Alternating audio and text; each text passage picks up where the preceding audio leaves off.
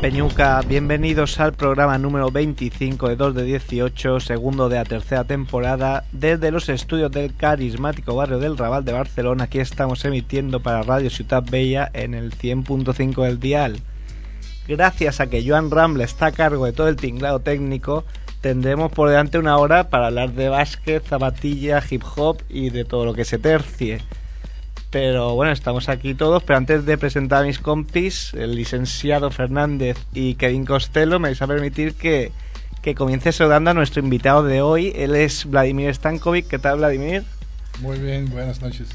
Vamos, vamos a estar con, con Vladimir, que al igual que Miguel Ángel Fournier la semana pasada, nos va a explicar algunas de las, de las mil y una batallas que ha vivido en el mundo de, del baloncesto y del periodismo en general. Y ahora sí que voy ya con, con mis compañeros de fatigas. Andrew Fernández, ¿qué tal? Yo muy bien, estoy perfecto. Tú siempre está bien, nunca, nunca está mal. ¿Tú has visto Yo- mal alguna vez, Kevin? No, no, nunca, nunca. Yo te- también te veo bien, ¿eh? Te veo un poco con, con cara de Jack Nicholson en el resplandor, ¿sabes? Ahí en el resplandor esa cara de rabia. es ahí. lo que tiene que trabajar, ¿eh? Te pone esa cara de...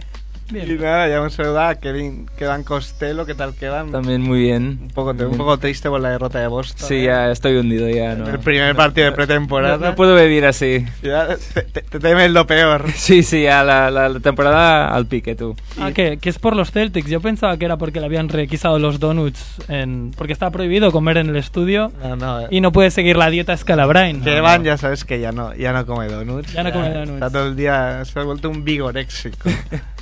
y nada, solo añadir que avanzar que en la parte final del programa tendremos a, a Kemp, el creador de, de Love Zapas, que nos va a explicar entre otras cosas que Damon Jones tiene su propia zapatilla, eh, para que veáis. Ojito.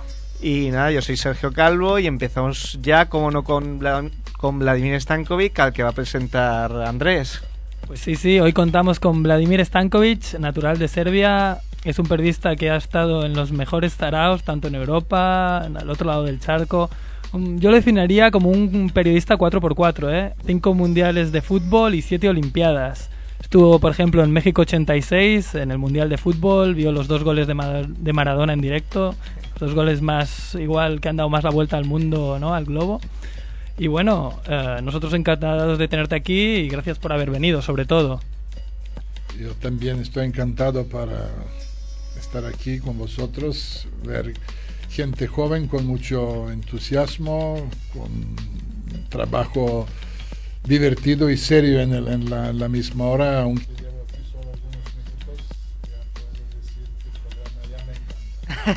Muchas gracias, Vladimir.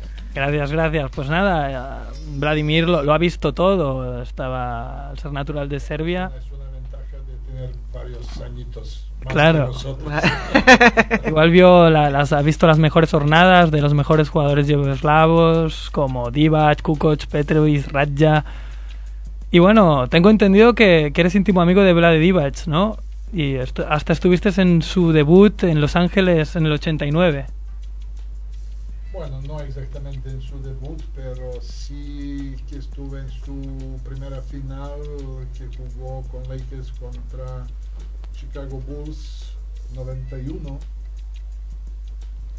Cuando Michael Jordan llevó Chicago a ganar por 4-1 después de, de acabar primera parte de, del serie 1-1 en Chicago. Nadie se esperaba en Los Ángeles que Lakers van a perder tres partidos seguidos en casa, pero ocurrió exactamente eso. Pero igualmente Divac ha hecho un trabajo enorme para todos los jugadores europeos. Era uno de los pioneros junto, junto con algunos jugadores más de la, de la, de la época, como Dražen Petrovic, como Volkov, como Marchulionis. Marchulionis eh, en esta época europeos en la NBA estaban algo, algo muy, muy raro y los entrenadores no se fiaban, público desconocía calidad de los jugadores europeos pero gracias a gente como era Divac y los demás mencionados se abrió camino y mira dónde estamos hoy por hoy, están pescando por todos lados. Además, no solo por su juego, sino que también se convirtió en un personaje muy mediático por su simpatía y su...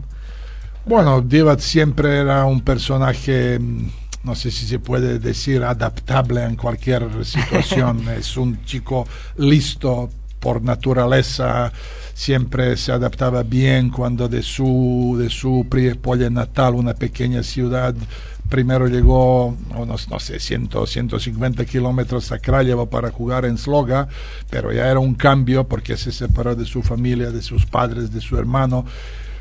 Vivía en casa de, de una abuela. Después de Kraljevo saltó a Belgrado para jugar en Partizan. En 86, todavía como jugador de Sloga con 18 años, jugaba mundial en España y está en mil y una anécdota su pérdida de balón en últimos segundos de la semifinal contra Unión Soviética. Este error forzó una prórroga y Yugoslavia perdió un partido ganado por todas las reglas y por todas las sesiones, pero había algunos errores. Una, una, uno era de, de Divac, pero con 18 años jugando una semifinal de un mundial, esto dice todo de su, de su talento, de su calidad, además de, de confianza que, que, ha tenido entrenador en él y, y, día siguiente en partido de bronce contra, contra Brasil, me parece Brasil, mm. Divac estaba titular en el quinteto inicial, aunque anoche anterior estaba hundido y me contó mil veces que esta noche tenía muy claro y muy decidido que va a abandonar baloncesto porque esto no es para él. Si puede hacer un error tan brutal y tan carísimo, no, no, no quería jugar más baloncesto, pero el día siguiente sí que jugó y ha hecho muy bien. Bueno, afortun y... afortunadamente no, no, no se retiró y, y, bueno, ahí está su carrera impresionante. Pero hay que decir que el seleccionador era Kresimir Chosic, un gran personaje, un gran jugador que entendía perfectamente qué ha podido pasar en cabeza por cabeza de este chico y por eso mañana, día siguiente, le dio una oportunidad y, y, devolvió mucha confianza. ¿Y crees que el hecho de que Divac aterrizó en la NBA en los Lakers con Magic Johnson y todo este Showtime ayudó un poco a que quizás en Estados Unidos y también en Europa se dieron cuenta de que jugadores europeos podrían jugar ahí, que si no hubiera aterrizado una franquicia mucho más pequeña? Seguro, segurísimo. Él ha tenido mucha suerte de ser elegido por, por Lakers me contaba, él estaba presente en el draft en Nueva York eh, algunos meses antes y según cálculos de sus agentes y de gente que entendía de esto, tenía que salir, no sé, sobre puesto decimoquinto por allí, por la mitad de la lista, entonces estaba 27 equipos pero salieron números 20, 21, 22, 23, 24 y él estaba hundido porque en un momento empezó a creer que, que, no va a salir en primera ronda.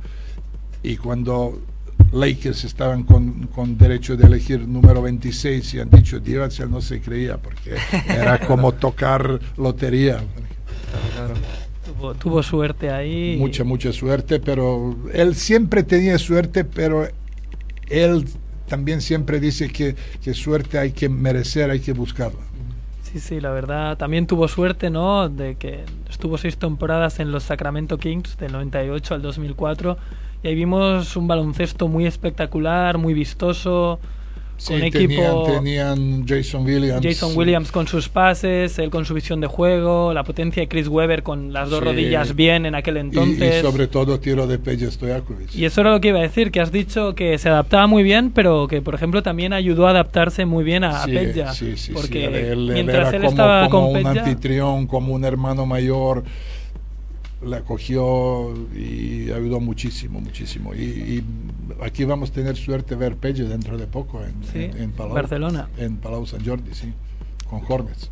Pues sí, sí. Lo único que me refiero que, que digamos, el Divac lo hacía muy bien esto de, de influir a la gente y de, de ayudar a... Sí, siempre era un líder y se, se caracterizaba por sus eh, acciones humanitarias y mm, es, un, es, es una muy buena persona, Sí. de verdad. Luego las prestaciones de Stojakovic cuando Divac se fue bajaron, se fue a Indiana, pasó sin pena ni gloria. Ahora parece que vuelve a subir con New Orleans porque tiene un equipo joven, Chris Paul, ¿no? sí, con Chris Paul sobre todo. Está, está bien. Y bueno, antes has sacado tú mismo un nombre por el que te quería quería que nos introdujeras, habrá, seguro que habrá muchos oyentes jóvenes que no lo conocen. Kresimir Kosic, pero Chosic. hay, que, hay, que, decir que en España siempre hemos conocido como Kosic y justo ahora antes de entrar Vladimir nos ha dicho que es Chosic. Sí, sí, yo, yo lo he preguntado porque ya me habían informado que no era así, digo, voy a, voy a mirarlo. Y nada, pero no nos hables solo de su etapa como entrenador, sino como su etapa como jugador. Sí, porque era mucho más grande como, como jugador que, entrenador. No tenía, como entrenador, tenía mucha clase para enseñar en los entrenamientos, eh, para sobre todo trabajar con, con, gente alta para enseñar técnica de pivots. Y él cuando era seleccionador dos años, entre 85 y 87, él viajaba, por ejemplo, a Krajevo para pasar una semanita trabajando con Divac, que tenía 17 años, pero ya se veía que, es un talento natural. Pero en el banquillo durante el partido, Chosic estaba demasiado nervioso para, para llevar partido con tranquilidad, con un pensamiento razonable pero como jugador era, era impecable. Era un Sabonis 20 años antes de Sabonis, pero con un cuerpo mm, mucho menos grande. Era 2'10, pero delgadito. Y donde sacaba ventaja era su inteligencia como persona y como, como jugador. Era primer pivot que sabía salir fuera de la zona de, habitual de los pivots, tiraba bien de, de media distancia. Mm, tenía, tenía una, una, visión de juego impecable, asistencias, hacía muchas asistencias y claro, tenía, tenía un timing para, para rebote, un montón de veces era máximo reboteador, creo que una vez llevaba 22 rebotes en un europeo o algo así y de verdad era un, gran, gran, grandísimo jugador, entre mejores en, y más laureados en historia de baloncesto, con su equipo de su ciudad natal, Zadar, en Costa Dálmata, ha sido varias veces campeón. Después jugó en Cibona, también ha hecho campeón de Liga de la ex Yugoslavia, con Sinudine de Bolonia, dos años campeón de Italia y con selección yugoslava. Si, si memoria no me falla, tiene tres europeos, hablo de oro siempre, ah, unos Juegos Olímpicos en Moscú 80, Mundial de Manila 78, dos platas de Juegos Olímpicos 68 México y 76 Montreal, varias platas en europeos y bronces ni, ni contar. Memoria, veo memoria prodigiosa porque la gente estará pensando que Vladimir tiene una hoja delante, pero no, no, lo sabe todo de memoria. Bueno, muchos, muchos de estos éxitos de la antigua Yugoslavia vivía en directo como periodista y esto son cosas que no se, que no se olvidan. Ya veráis vosotros dentro de 30 años si tenéis, si vais a tener suerte asistir a algunas medallas de España o algún gran evento las cosas bonitas quedan en memoria. Quedan grabadas. Bueno, claro, eso lo hiciste hace tiempo. Me gustaría hablar, luego seguiremos hablando de grandes jugadores que ha dado la escuela yugoslava. Me gustaría hablar un poco de tu, de tu trayectoria profesional en el mundo de la comunicación, que nos explicaras cómo llegaste a Barcelona en los 90 o... Sí, más o menos años 90. Bueno, yo tenía contactos con España varios años antes de llegar aquí más o menos empieza todo en el Mundial de Fútbol 82. El de Naranjito. Sí, Naranjito. Primero estuve en Zaragoza con selección yugoslava, pero después de su eliminación yo me quedé y venía aquí a Barcelona para ver partidos inolvidables en la ya no existente Saria, ese grupo fantástico, Brasil, Italia, Argentina, con Paolo Rossi, con, con eh, brasileños, con argentinos. También estaba otro grupo en el Camp Nou con Polonia, URSS, pero no se, no se puede ni comparar calidad de, de, partidos. Y allí en Saria conocí a Juan Antonio Casanova, de la vanguardia, sigue allí y así empezamos un poco llamadas, intercambiamos tarjetas y empezaron a llamarme este mismo año, en otoño, Barcelona de fútbol jugaba en Recopa contra Estrella Roja y ellos necesitaban algunas informaciones de Estrella Roja, me llamaron, después empezó a llamarme El Mundo Deportivo, que es de misma casa editorial de Godot, y así empezamos después ya me convertí en, alguna manera en corresponsal del mundo deportivo de la antigua Yugoslavia. Cuando llegué aquí con deseo de pasar, no sé, un añito para ver Juegos Olímpicos de Barcelona en directo, aquí me aceptaron con, con, con brazos abiertos, con puerta abierta, me han dado posibilidad de colaborar y trabajar en el mundo deportivo. Y bueno, ya llevo muchos años, muchos años aquí en Barcelona. Tú dices, Vladimir, que te, te acogieron, pero antes mencionabas la, la adaptabilidad de Divac, que un poco se podría... Traducir en, ti, en tu persona. Y, casi en todos los, los, serbios hablamos antes de entrar de la facilidad que tenéis para aprender idiomas y, y para adaptaros incluso a cualquier situación. Bueno, seguro que tiene algo que ver, pero yo creo que no es una, una característica tan general. Cada persona tiene que buscarse vida y ganarse vida como pueda, pero mm, puedo aceptar en alguna manera, en algún grado, que, que la gente que viene de, de, mi tierra, no solo de, de Serbia, sino de toda ex Yugoslavia, mm se adapta rápidamente en su nuevo, nuevo ámbito, no solo en España, también en, otro, en otros países. Y no hay una explicación 100% cierta y razonable, pero mm, si hablamos de idioma, yo creo que clave o una de las, de las claves es escuchar muchos idiomas desde infancia en la tele y en las cines porque doblaje no existe siempre las películas están subtituladas y se escucha idioma original. Si película es china, se escucha chino y si es española, se escucha español.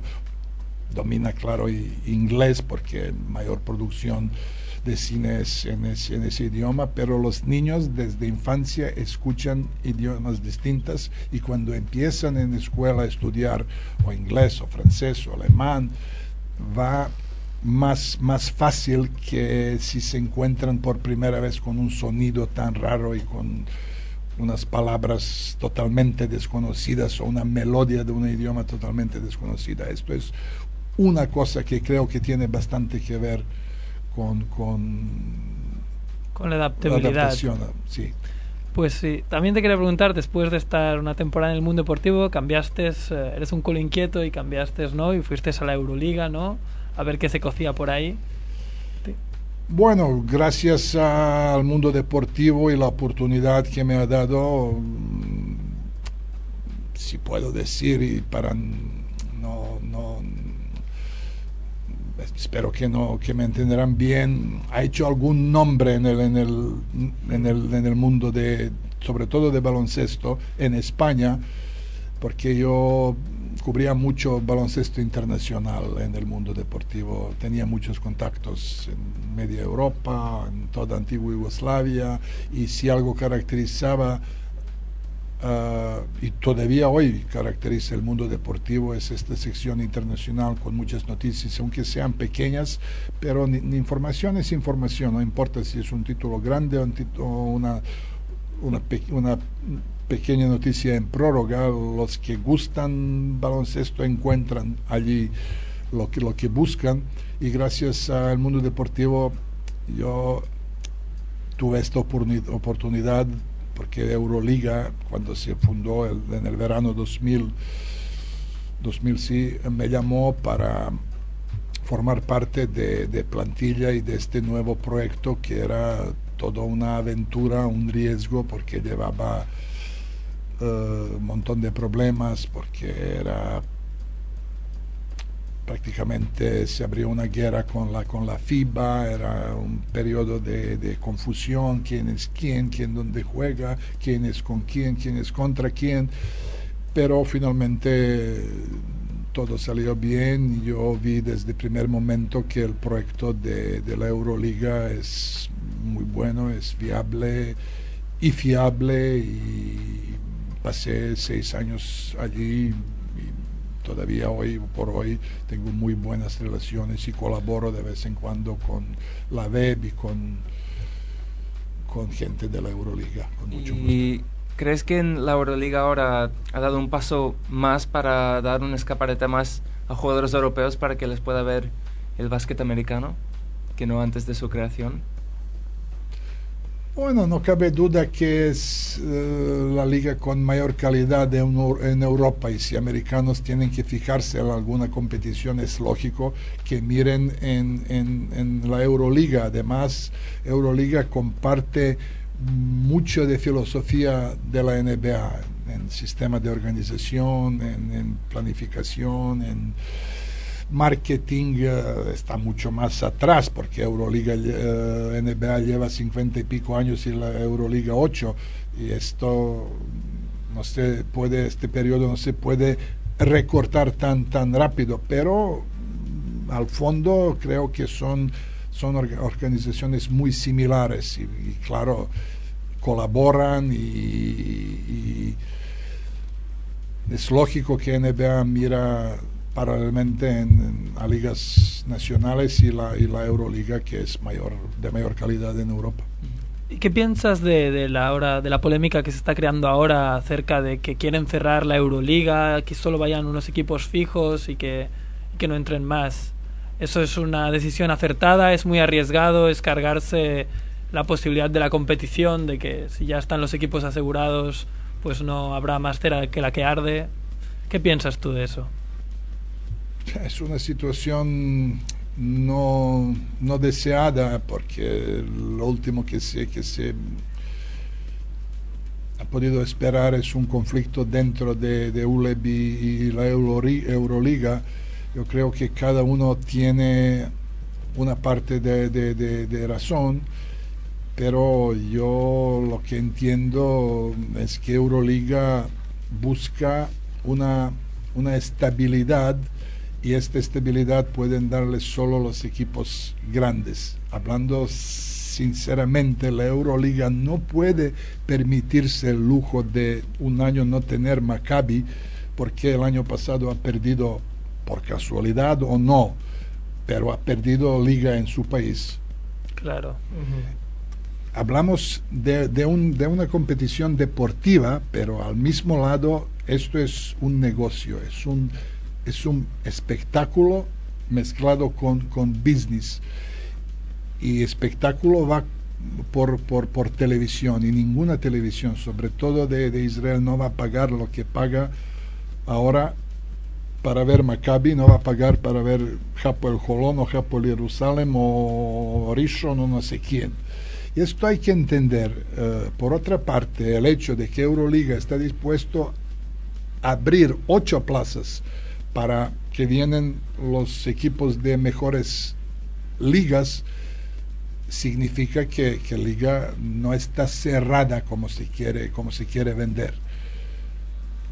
Mm, eso es lo, lo, lo, que se, de que se trata y de, de cómo, cómo veo yo, aunque hay que reconocer que no sé, si hubiera presidente de, de, de, Pamesa o no sé qué, de Unicaja, mejor tendría otra, otra, otra visión. Igual no te pero, tanta gracia, sí, claro. pero, pero uh, los mejores se han ganado, nadie regala esto, se han ganado, si no este, no este año, pero han ganado contra, a largo de 40 años.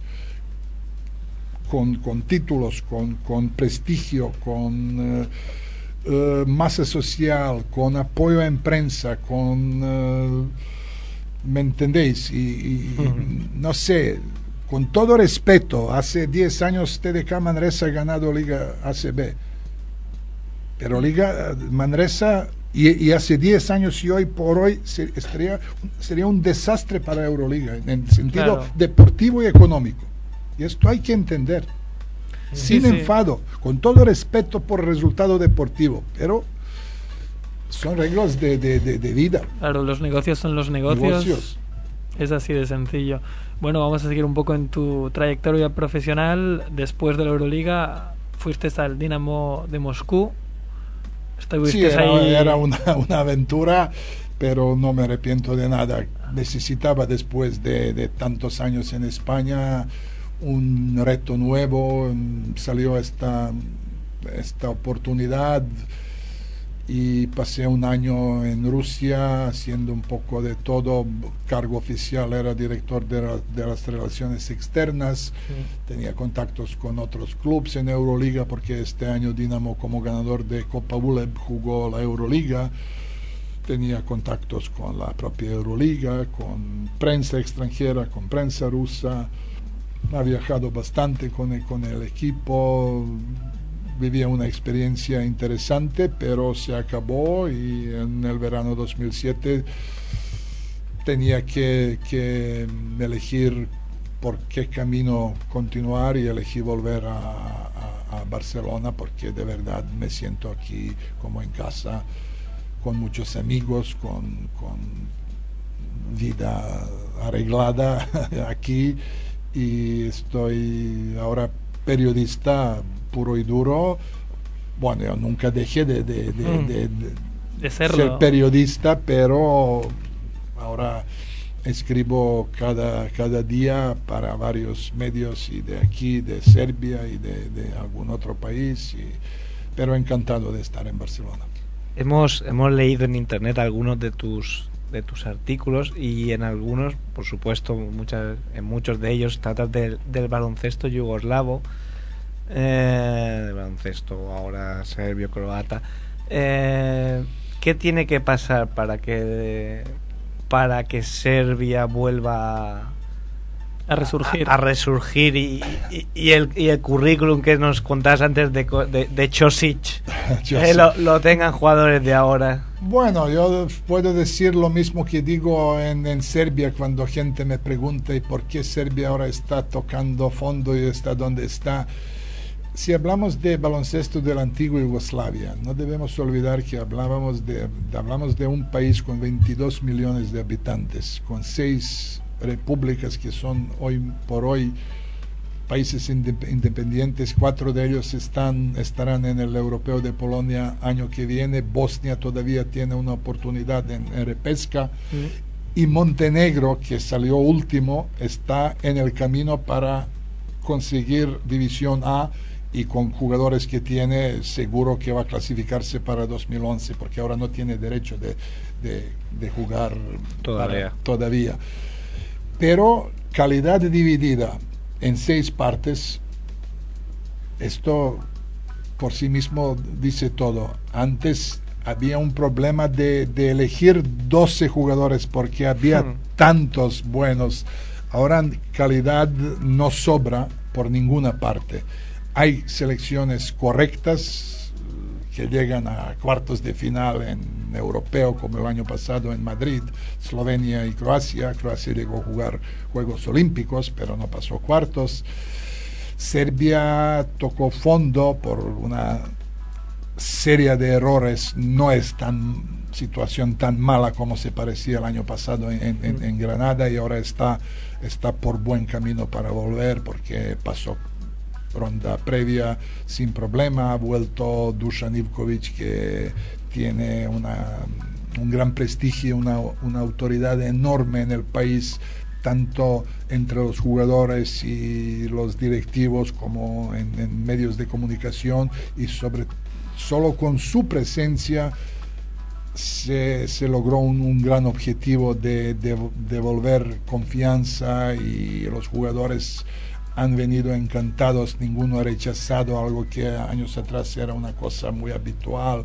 Los de NBA siempre tenían sus planes o uh, sus uh, miraban sus propios hmm. intereses y esto yo creo que se acabó y yo estoy seguro que Serbia va a tener un papel digno en el europeo de de, Polonia 2000, 2009.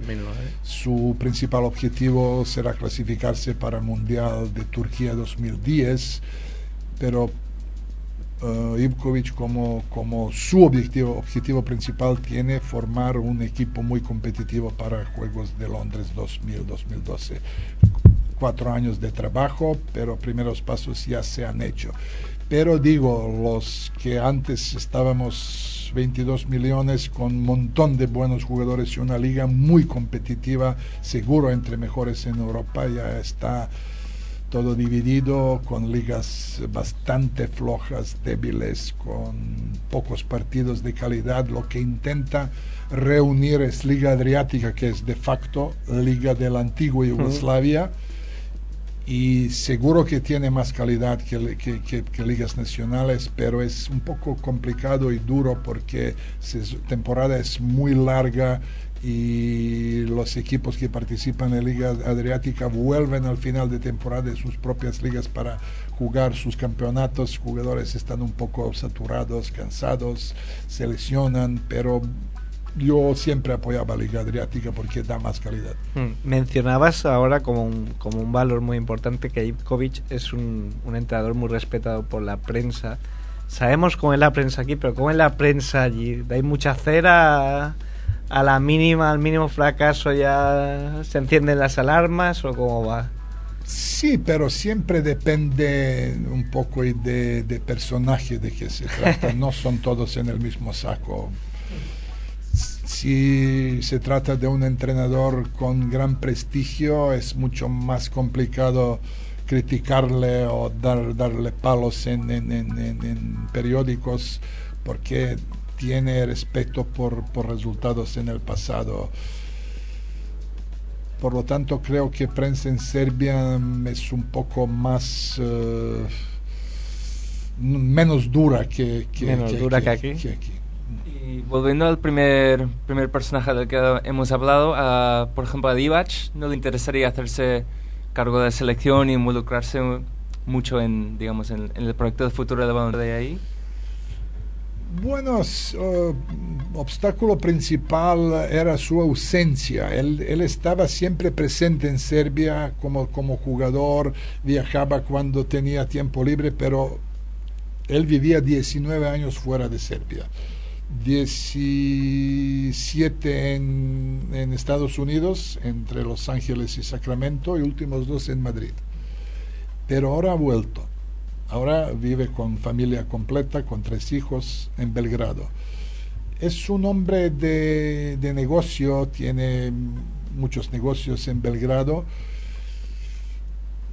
creo que todavía no ha tenido ninguna oferta concreta de hacer algo bueno. Él es parte de directiva de Partizan, su equipo de corazón, y estaba un, rato, un, un, periodo, estaba presidente jugando en Sacramento. y, y, su amigo, y su amigo Danilovic era mano derecha en Belgrado. Ahora, ahora es al revés. Danilovic está presidente, es presidente y, y Divac como miembro de directiva.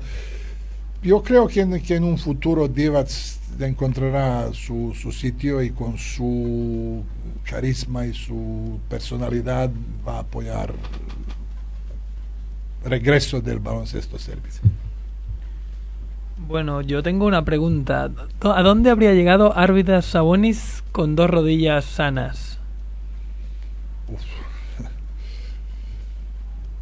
Mejor jugador del mundo, sin duda mejor que ninguno conocido, mejor que Jordan, mejor que cualquier bueno, pivot. Es difícil comparar bueno, un, un, un, Jordan o Magic con, con Sabonis, pero si dividimos por puestos, mejor, mejor. Incluso, incluso mejor que Jabbar o no sé quién, porque Jabbar no tenía uh, mano para meter triples, no, no tenía asistencia como Sabas, no Sabas, yo, yo le vi primera vez en 83 en Europeo de Nantes, tenía 17 años. Nantes, cuando España de EPI, de gente ganó medalla de, de, de plata. Yo tengo casi todas las medallas de España, solo, solo quiero mencionar.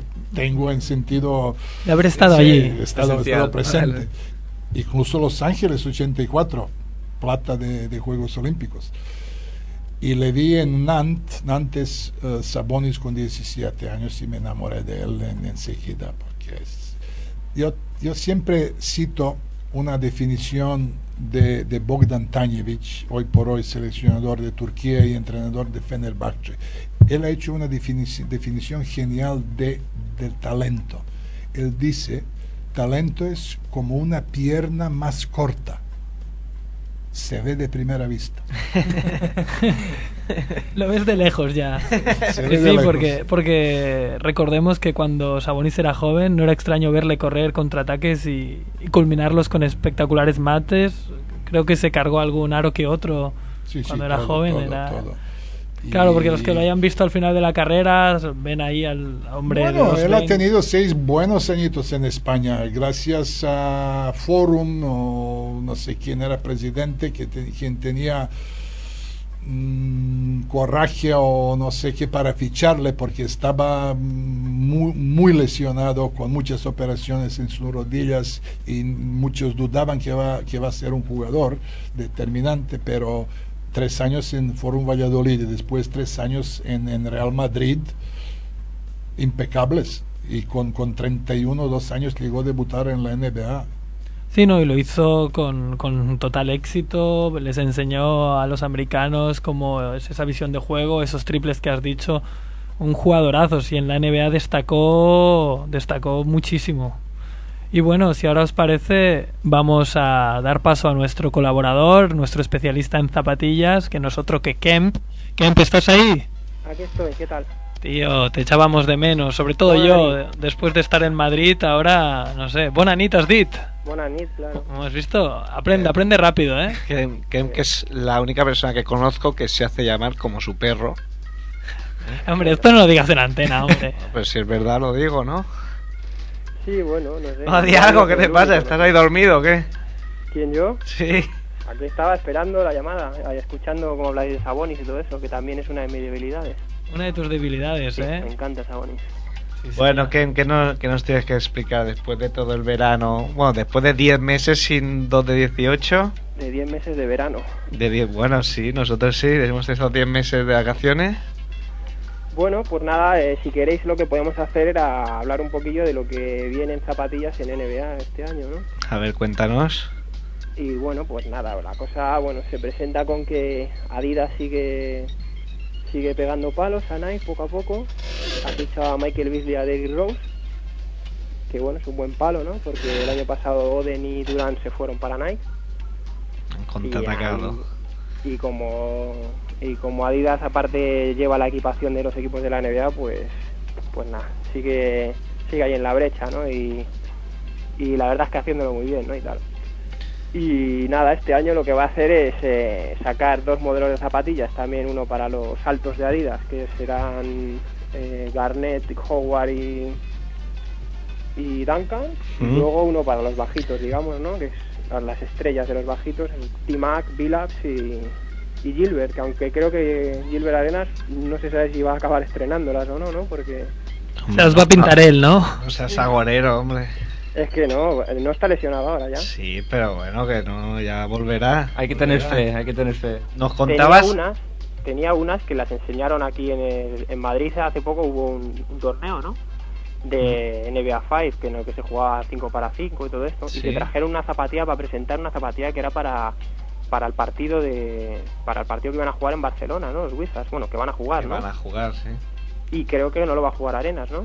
No, no, No, no, eso es. estás bien bueno, Tenía informado. zapatilla especial para ese para ese partido. Una pena. hombre. ¿Te has Y fijado en que, los que- colores de España me parece que era, ¿eh? Un poquillo...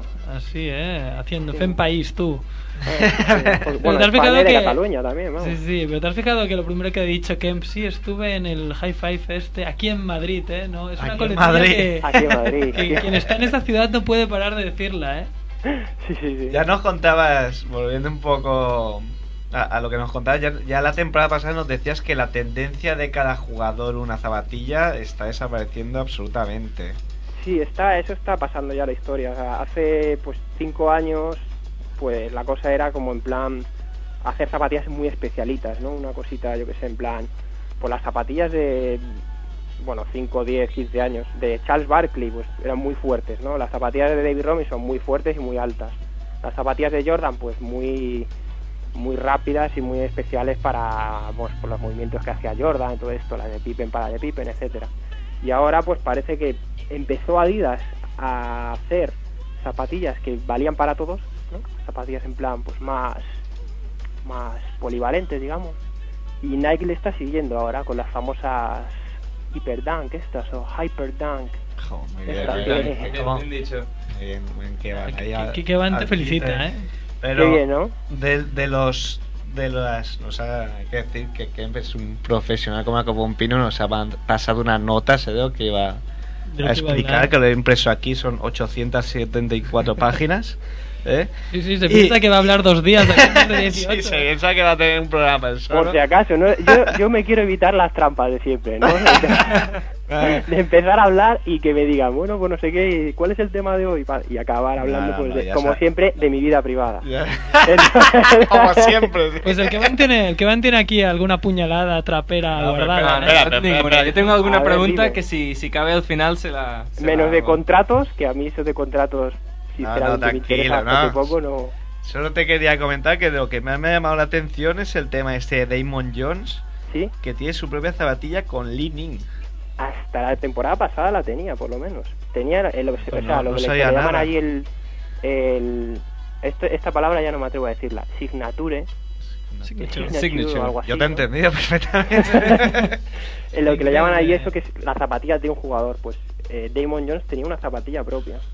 Li Ning, hay que decir que es el, tipo que, que llevó la, la antorcha olímpica, ¿eh? Sí, sí, Los sí, que visteis la, la ceremonia de inauguración, el, el último que la llevó, y, y era un atleta chino que, que era toda una celebridad allí, fundó su propia marca y está triunfando, pues.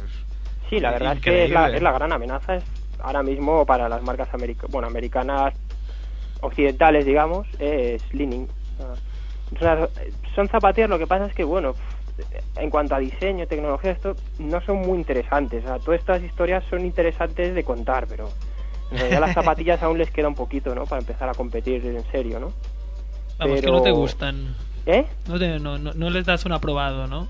No, a ver, no sé, hay una que llevó Bernie en las Olimpiadas, en las, sí, las Olimpiadas, que bueno, a ver, no la he visto todavía bien, pero no la he catado. Pero, No, no, no, te has puesto en el pie aún, solo lo has Claro, visto. claro. en entonces bueno, imágenes. todavía, pues tal, no puedo hablar, pero por leanings anteriores que han hecho, pues todavía parece que les falta un poquillo. Bueno, ahora, ahora Kevan te va a hacer ya la, la pregunta del millón. Bueno, A yo, yo- yo simplemente tenía una curiosidad.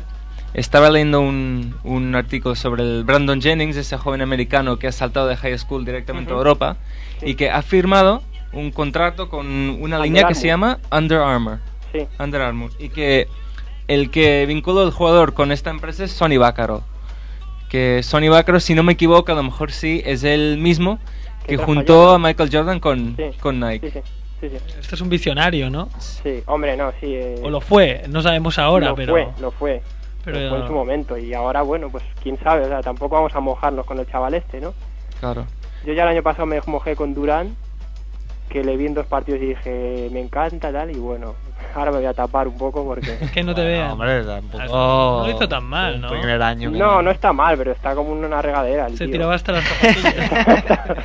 pero yo sé que hubieras firmado por Oden. Yo sé que Oden a ti te gustaba, pero se lesionó. Puedes, puede- puedes apostar este año por Oden, ¿eh? Si no se lesiona. Oden de- ha, ha, ha debutado con ya por fin Sí, con sí, Portland y sí. ha llevado el modelo Power Max, el que va a llevar también Pau Gasol.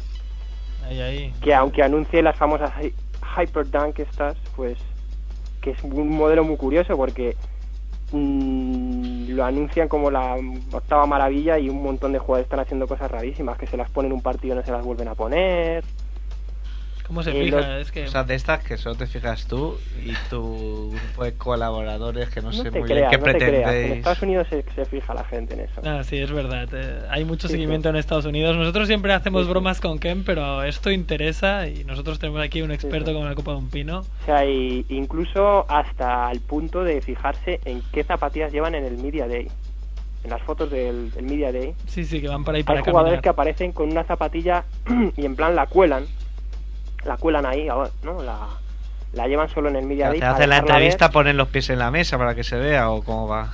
No, el Media Days es cuando, yo creo que es cuando, o sea, yo, también in- incluye el día que les hacen las fotos, ¿no? De estas Sí. que hacen fotos de estudio y tal. Entonces, hay jugadores que ahí le, ahí cuelan una zapatilla, pues, pues en plan la dejan ver y luego ya no se la ponen hasta hasta dentro de unos meses cuando salga. LeBron, por ejemplo, está entrenando ya con las LeBron 6 y jugó un partido de los Juegos Olímpicos con las LeBron 6, que es la próxima zapatilla suya, pero los partidos de pretemporada los está jugando con otra zapatilla del año pasado. O sea que es una especie como de empezar a presentarla, crear expectación, enseñarla, entonces ya la gente empieza por las LeBron 6, son así, son así, ha salido una foto de él con ella. Allí se crea expectación así, aquí falta, no sé, yo ahí, cuatro y mal avenidos, ¿no? Ah, a lo mejor le dan una zapatilla a Felipe Reyes y ni Dios se da cuenta, ¿sabes? De que, que se va a fijar tampoco en eso, ¿sabes? Bueno, tú te darías cuenta, ¿eh? hay que decirlo. Yo sí, yo sí. Yo Yo solo sí. quería, bueno, comentar, tal como el Brandon Jennings ha firmado con esta nueva marca de Under Armour, si había otra marca de zapatillas o otra zapatilla que no fuera de Nike o Adidas que también se tuviera que tener en cuenta para el próximo año. Bueno, es- eh, yo, vamos, parecen simpáticas o interesantes las Reebok que van a sacar para el año que viene. Van a sacar unas Reebok también de estas polivalentes, porque de hecho, si las va a llevar Iverson y las van a llevar Yao Ming también, o sea, el, el estilo de juego no se parece mucho, ¿no? Claro. uno y otro. Entonces, supuestamente es muy juego, ni, polivalente, ni ¿Eh? la cara, ni el cuerpo, ni nada, vamos. ¿no? No, vamos, no, ni color, ni nada. Pero... No los confunde ni Montes, ¿eh? yo creo. Bueno, A Iverson y Yao. Ming. Yo no pondría la mano en fuego, ¿eh? pues no, y, y bueno, y, y entonces este modelo es interesante, pero bueno, dado lo como está Reebok, ¿sabes? Que te hace, da una cal, una arena, y, años atrás ha dado muchas de arena, pues no sabe, no sé. Luego, mm, está, está interesante, ah, bueno, interesante fuera de Nike Adidas. Reebok, pues no sé, yo estaría al loro de si Li-Ning mejora y luego hay una marca por ahí, una que se llama Peak, que ¿Cómo? los que los que nos quedamos hasta las tantas de la mañana en playoff, bueno, y en playoff en general, ¿no? Pero yo me quedo hasta las tantas de la mañana en playoff con el Shopcast y todo esto, viendo los partidos, ¿no? Claro. Esto Piratería, tirando ¿eh? de las Tú vas a aprender chinas, chino. ¿eh? Como decía antes Vladimir Stankovic, tú tanto, tanto ver partidos en chino vas a aprender chino. Sí, final. pronto, pronto vendrás ahí hablando chino. ¿Qué, qué es lo que te faltaría, no, por cierto? Ya, imposible. imposible, o sea, si lo veis los partidos, imposible, o sea, yo quito el sonido, es imposible. Así no aprenderás con esa actitud. Pero he aprendido catalán, ¿no? sí, eso sí. He aprendido catalán. Pues Tenías entonces- un buen maestro, ¿eh? Todo se ha dicho.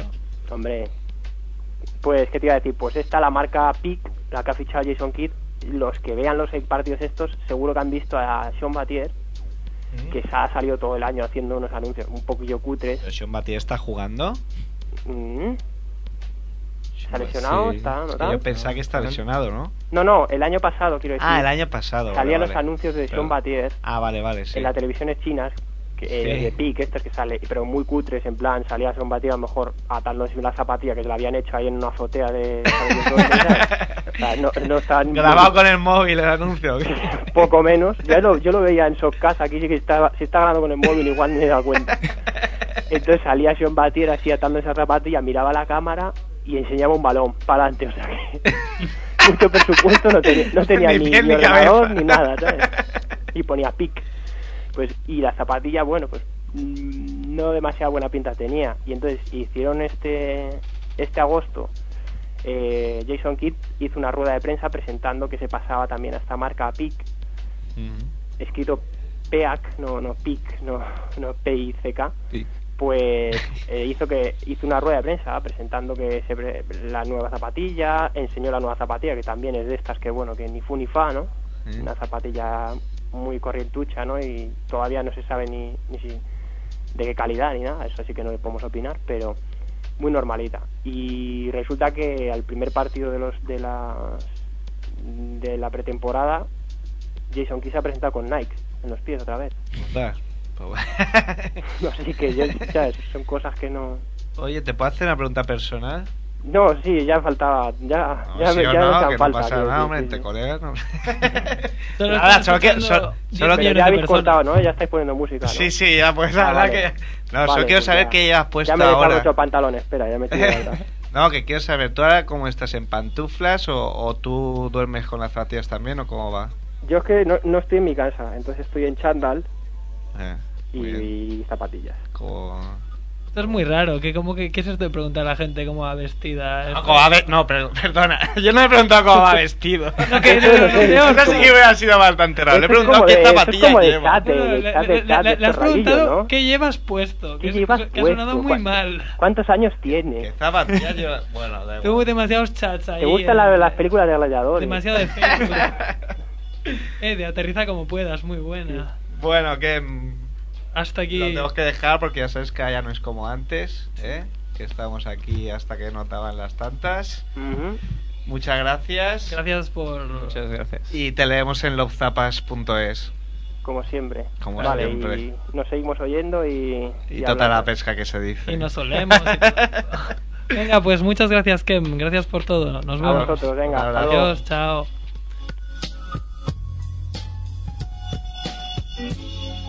Pues ese era Kemp, eh, ya lo sabéis, nuestro experto en zapatillas, nos ha vuelto a ilustrar con todas las cosas que sabe, sabe él, sus colaboradores y poca gente más en España, al menos. Y bueno, seguimos aún con Vladimir Stankovic, ya nos queda muy poco tiempo, pero creo que nos da tiempo a una pregunta. ¿Tú qué crees, Sergio? Sí, sí. La preguntita la tenemos. Yo voy a voy a preguntar Dice, dice Joan que nos podemos extender. nos podemos extender lo, lo que haga falta, ¿no? No, yo tengo una pregunta que es como un poco un trauma de la adolescencia, ¿eh? Yo presencié en directo el tapón de Brankovic en la Final Four de París en el 96. eh. Tapón Yo legal. también. Ya, me imagino, tapón legal, tapón ilegal, reloj parado antes. ¿Cómo, cómo, ¿Cómo viviste? Claro, aquí, la prensa de aquí, yo te digo porque tú eres como una, eres como un, como un espectador más externo, claro. La prensa de aquí, título robo, campeones, eh, ¿cómo, cómo, cómo, cómo llamaban ese adjetivo? Campeones morales. O Morales. Bueno, de hecho, oficialmente. Sí, bueno, que creo es- que la. Y tú, tú, bueno, al no ser español, igual lo- te pudiste salir de eso y verlo de otra manera o verlo igual porque era así. No, yo le vi claro y en el mismo pabellón y en la misma noche larga cuando Barça presentó una queja y FIBA decidió en madrugada que se que rechazara, y etcétera, etcétera. Tapón sí que era ilegal, pero toda la jugada era ilegal, Claro. porque eh, tiempo era parado. Es otra cosa por qué era parado, y esto es seguro que perjudica a Barcelona. Pero en el momento cuando Montero coge balón y empieza su contraataque, El el reloj, no corre. Y cuando el reloj no corre, todo que ocurre no, no ha ocurrido nunca. Está claro. Pero gente se fija hoy mismo en el tapón que sí que era ilegal. Pero yo digo, toda la jugada era, era, era ilegal.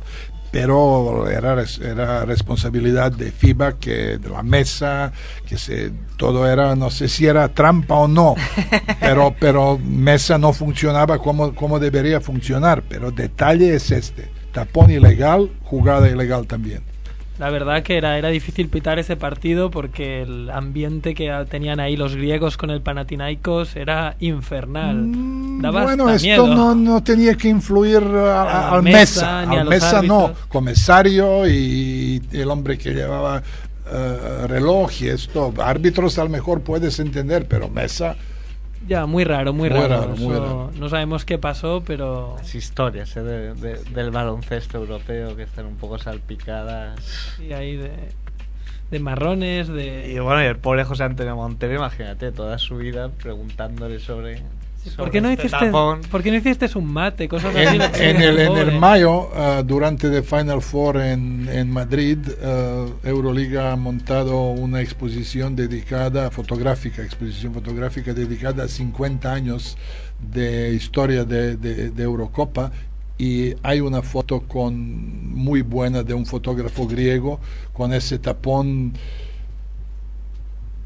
que dice todo, todo está muy claro, pero repito, ocurrió en el tiempo parado. Ya, ya, pues fue una pena que el Barça no pudiera ganar. Aito ahí. Bueno, finalmente Aito se resarció porque pudo ganar con Bodiroga. Pudo ganar No, con- Aito no, no, no, no, Aito Pesic, perdón. Aito ha ganado mucho con Peña. Es verdad, Hasta verdad. World Cup. Es verdad, se me acaba de ir, perdón, equipo. Bueno, como, como eres tú el que edita, lo puedes editar. Luego, luego, luego quito este fragmento. Bueno, pues nada, que casi ya nos tenemos que ir. Eh, agradecer, por supuesto, a Vladimir que nos haya estado aquí explicando un mínimo porcentaje de todo lo que ha vivido. Sí, sí, ¿eh? porque había. Yo también encantado.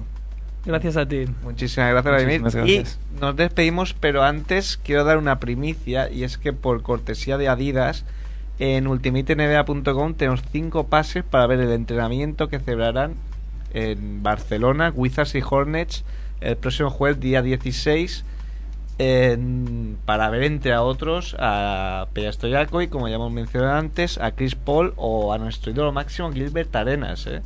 Poca broma. Entonces, eh, si los queréis conseguir, solo tenéis que enviar un email eh, con vuestros datos para entrar en el sorteo a contacta arroba ultimate. Mirad, eh, mirad cómo nos portamos aquí. eh, bueno, en este caso Ultimate NBA, pero Bueno, mira bueno, lo que podéis conseguir a través de So- 2 de 18. eh. Somos todos familia. ¿Hay algo que añadir?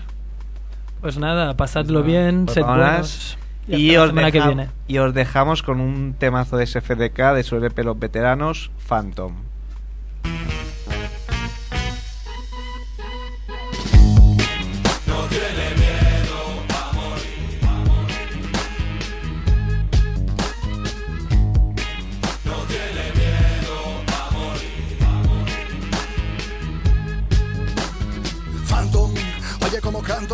Peñita sentadita en los bancos, trae más. Grifa que no da pa' tanto, tú eres tonto, se están repartiendo los tanto, me da risa. Piden pasada adelanto, cosas de mayor en autores, tú eres manco, canco. Te faltan huevos como a Franco, tira de aquí, bala de tres me levanto. Una, yo te bajo de la luna. Dos, te dejo haciendo beatbox, digo tres. Colega te la pique un pez, estilo de mierda no llega a fin de mes, no sé qué fuma. El hijo puta no da una, quiere convencernos de su vida bajo una Big Dog. Le hace la presa al antipop, ponme una cerveza con espuma. Tiene una pluma, fea un chaquetón de pluma, tiene la cara de cabrón y alguna laguna y siempre suma. Aunque sea con los dedos, te lance una torta a la puerta al aseo. Uh, bibidi, babidi, boo.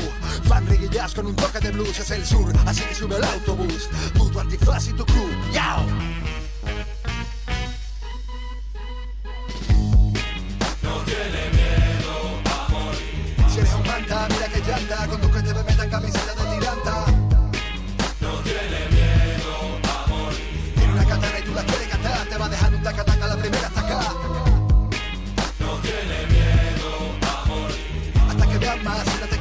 Te está mirando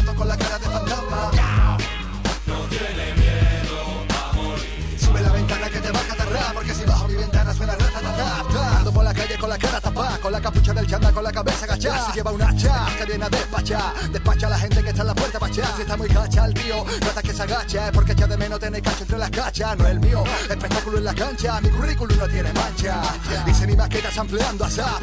Llevo toda la vida con el boom y el clap. Dios mío, esta bomba basta ya. Se llama Phantom, sufre de la próstata. Zumbío, que te acabo de enviar. Colega, el micro sigue siendo mío. Tú échate pa' allá, ya. No veas si me raya. Y si se mete raya el tío. Normal que no se haya quedado dormido. Ese estilo vuestro me canta. Canto con de arma blanca. SCDK, de banca o la banca. Tu disco si es malo no está ni en la manta. Este estilo nuestro te encanta. Canto y las manos levanta. SCDK, de banca o la banca. Mi disco es la polla, su hermano eso canca.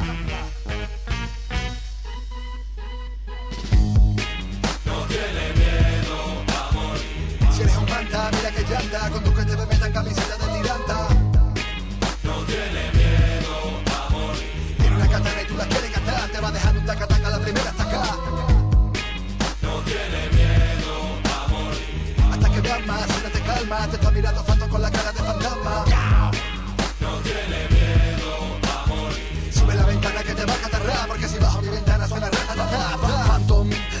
rata Phantom, la vida me espanta De pronto te has y te ahogando a la petanca Tus cagas son unas cuantas, deja de rapear porque ya nadie te aguanta.